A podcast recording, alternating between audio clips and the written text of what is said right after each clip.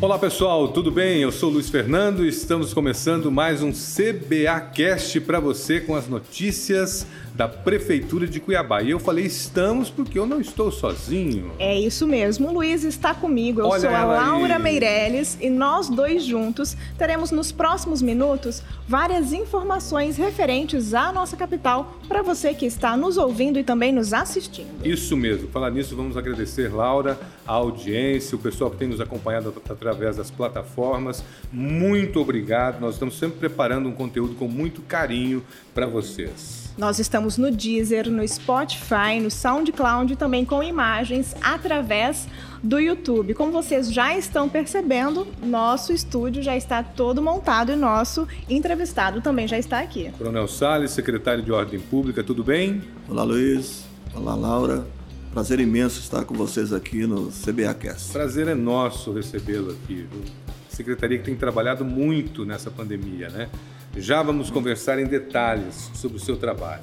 E é sempre bom lembrar que o CBAcast segue todas as normas de biossegurança preconizadas pela Organização Mundial da Saúde. Estamos separados, testados negativo, temos álcool em gel e também o acrílico nos protege. É, você que está nos acompanhando no YouTube, né? Quem acompanha no YouTube está vendo aqui toda uma estrutura em acrílico para facilitar o nosso trabalho. Por isso a gente não está usando máscara, mas nossa equipe toda está utilizando máscaras aqui para garantir a nossa segurança e a segurança de todos. É Faça isso em casa você também. Isso mesmo. Se você puder, fique em casa. Se não puder, siga todas as normas de segurança e se proteja. Bom, nós estamos já com o nosso convidado. Vamos começar esse bate-papo, essa conversa, falar um pouquinho da Secretaria de Ordem Pública que tem trabalhado muito por conta da pandemia, né, secretário? Mais uma vez, muito obrigado pela sua presença aqui no CBAcast. Sim, a Secretaria de Ordem Pública ela é criada em 2014, na gestão anterior, e ela tem um objeto definido pela Lei 159, que é de prover a segurança pública naquilo que é de interesse do município. Por isso, nós temos hoje todas as nossas unidades de saúde, todas as nossas unidades escolares com um policiamento é, permanente. A Secretaria de, de Ordem Pública ainda cabe a fiscalização do meio ambiente em parceria com a Secretaria de Meio Ambiente, né, preservação do ambiente natural e do ambiente artificial da capital. Temos ainda a incumbência de fazermos a proteção do, e defesa do consumidor e também operamos nas calamidades públicas através da Defesa Civil. É isso mesmo. Secretário, é, a gente não poderia deixar de começar a nossa conversa hoje querendo saber um pouco mais a respeito dos objetos né, da Secretaria, mas também nós queremos saber sobre as ações que estão acontecendo em relação à pandemia. Hoje, qual é o maior projeto da Secretaria de Ordem Pública referente à Covid-19? Nós já estamos há um ano e um mês, completamos anteontem, uma operação que iniciou-se no dia 23 de março de 2020, onde toda uma rotina e planejamento operacional de uma secretaria é atropelada pela pandemia. A partir daí, todas as ações prioritárias da secretaria têm sido voltadas para o combate da disseminação e avanço do novo coronavírus. Todavia, a rotina operacional da secretaria, ela não deixou de acontecer que os problemas anteriores. Eles não param, né? Não param, continua acontecendo, né? E como agravante, a pandemia coloca em home office quase 50% do meu contingente. Então, a todo momento, Laura, Luiz, nós temos que nos redefinir. Nós temos que fazer uma ginástica administrativa de gestão para fazer frente às necessidades que agora que você tem que enfrentar com menos gente. Eu não consigo fazer fiscalização com pessoas em home office, mas a demanda continua mesmo. A né? demanda não para. Não para. O Ministério Público continua demandando as ações fiscais em defesa do meio ambiente. A população continua denunciando a poluição sonora, principalmente. Né? A, as questões de invasão de terra, né, que ocorre toda hora. E os decretos né, que é, a todo momento você tem que estudar e orientar a sua fiscalização, adequar o seu aparato para o cumprimento de cada um deles. por falar em decreto, esse novo decreto mudou o horário de funcionamento mais uma vez do comércio. Como que ficou é, esse com o novo decreto? O que acontece a partir de agora? Eu tenho em mente que a rotina que nós já vi, eh, estávamos atendendo né, nos decretos anteriores criou na população já uma, um, um costume né, de fechamento. Esse último decreto ele apenas estende o, o, o comércio mais uma hora, né? Passa a funcionar até as 20. 22 horas, com o toque de recolher permanecendo às 23 horas ou às 23 horas e 59 minutos. Né? O comércio em si já estava preparado para, para esse cumprimento. Então nós não estamos tendo muita dificuldade, porque o toque de recolher ele é um sinalizador muito objetivo. Ele diz para a minha fiscalização que a partir daquele momento quem estiver aberto está sujeito a uma punição. Então nós temos recebido por parte dos empresários uma obediência muito tranquila. O que nos preocupa são exatamente aquilo que é clandestino, aquelas ocorrências que nós não temos a possibilidade de, de acessar. Nós não sabemos onde elas vão acontecer. Para isso, nós nos valemos da denúncia da população. Qualquer denúncia que chega à nossa central, nós somos é, obrigados, né? nós somos compelidos a deslocar uma equipe e fazer o atendimento. E fazer o atendimento é verificar a veracidade. Muitas vezes nós deparamos com trote, né? Um... Infelizmente, né? Infelizmente né? ainda tem ainda tem gente brincando parte... com a vida nesse caso. Né? Exatamente. Né?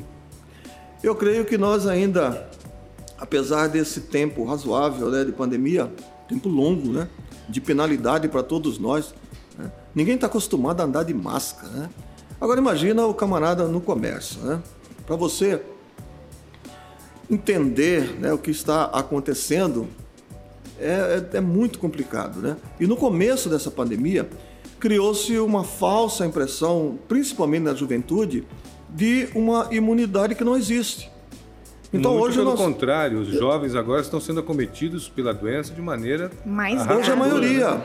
hoje a maioria nos Sim. hospitais, mas a primeira onda de, de do coronavírus Sim. colocava a juventude praticamente imune. Eles Sim. eram mais resistentes. Por isso Hoje nós temos muita desobediência por parte do público mais jovem. Eu gostaria também que o senhor falasse a respeito da fiscalização em si. Como a pessoa pode fazer a denúncia, como essa fiscalização é realizada e também quais são as multas que podem acontecer. Tá. Laura, no nosso planejamento nós dividimos Cuiabá em regiões. Cuiabá está dividido em quatro regiões. Cada região recebe a atenção de uma ou duas unidades de fiscalização. Essas unidades é composta pelos fiscais e pela polícia militar. Nenhuma ação nossa é desprovida do aparato policial, policial. militar, que é, é, que é uma atividade da prefeitura. Nós temos um termo de cooperação assinado com a Secretaria de Segurança Pública que podemos utilizar o policial militar nas suas horas de folga. Evidentemente que a prefeitura remunera o policial as horas trabalhadas. Então nós temos Cuiabá dividido em quatro regiões. Todas as vezes que nós recebemos denúncia, através do nosso Disque Denúncia ou através da central de operações que funciona no CIOSP, que é o telefone mais conhecido de todos, o 190, o 190, nós acionamos a nossa equipe, aquela que estiver mais próxima da ocorrência, é ela que vai atender, ela que vai chegar primeiro, verificando a veracidade. São quantas equipes hoje? são para cada região nós temos uma ou duas equipes, dependendo dos dias, né? Uhum. De sexta a sábado nós temos um pico de ocorrência, aumenta as ocorrências. Segunda a quinta-feira nós temos um ambiente muito mais tranquilo. Então nós reforçamos no final de semana e nesses dias de, de, de normalidade nós operamos com apenas uma, uma equipe. A partir do momento que nós constatamos a veracidade da ocorrência, o fiscal faz a devida autuação.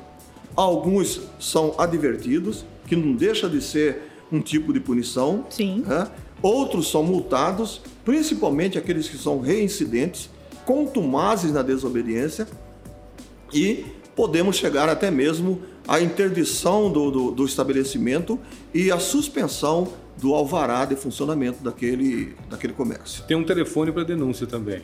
Tem, nós temos o nosso disco de denúncia, que funciona nos dias úteis e no horário comercial, que é o telefone 3616 9614. Funciona lá na Secretaria de Ordem Pública. 3616-9614. A gente não pode brincar com isso, né, gente? A gente tem que realmente cumprir os decretos e fazer com que as pessoas sejam mais. É, prevenidas em relação ao vírus. Não é hora de fazer festa, né? De tem jeito gente fazendo, nenhum. né, secretário? Tem gente fazendo, tem gente fazendo as festas clandestinas, né? Infelizmente, a Secretaria não tem o, o, a capacidade da investigação. Né? Investigação é uma atividade inerente à polícia. Né? Num, o Poder Público Municipal não tem a outorga de fazer a fiscalização, por isso, algumas vezes nós somos pegos de surpresa. Alguma denúncia, olha, está acontecendo um evento aqui, tem muita gente e tal, a equipe se desloca, constata a ocorrência e faz a devida autuação. O senhor participa desse trabalho também ou está mais no, no, operacional? O meu sangue é policial. Né? Eu passei mais da metade da minha vida vestindo farda. Então é difícil você desvencilhar né? de toda uma natureza que é sua. Eu gosto, às vezes, de colocar o colete e acompanhar as equipes. É, e a gente também tem que falar que a, uma das ações, outras ações, ocorrem também dentro da Secretaria de Ordem Pública. Eu gostaria que o senhor falasse a respeito do Cidade Limpa e também da questão da acessibilidade é, neste ponto em específico, né? Porque a gente, enquanto secretaria, não está restrito às ações do Disque Denúncia. Exatamente. Nós temos o programa ou o projeto chamado Cidade Limpa, que é que nasce no pensamento da primeira dama, né? A senhora Márcia Pinheiro, se transforma numa, numa, num decreto, né? e hoje nós fazemos a asepsia da cidade, naquilo que atrapalha o embelezamento da cidade, né? que provoca focos de contaminações e, e a proliferação do mosquito Aedes aegypti. Né? Então, todo o terreno baldio em mau estado de conservação e de higiene, ele pode ser denunciado na Secretaria de Ordem Pública. Né? Qualquer habitação também nesse estado né, de, de, de abandono e que traz ameaça à população, pode ser denunciado, a equipe vai, notifica o proprietário, porque a responsabilidade da manutenção e conservação em bom estado de higiene é do proprietário. Isso é muito importante. Eu também gostaria que o senhor falasse de um episódio muito interessante. É interessante não, é, mas a questão mesmo assim complicada que aconteceu nos últimos dias. Houve uma tentativa de furto de vacina na vigilância sanitária, é isso? Como que aconteceu? Então, eu já disse que nós temos em alguns locais uma, uma segurança, segurança armada, feita pela Polícia Militar 24 horas por dia. Né? E lá na, na, vigilância sanitária, onde as vacinas são, são armazenadas e guardadas, nós temos essa, essa vigilância.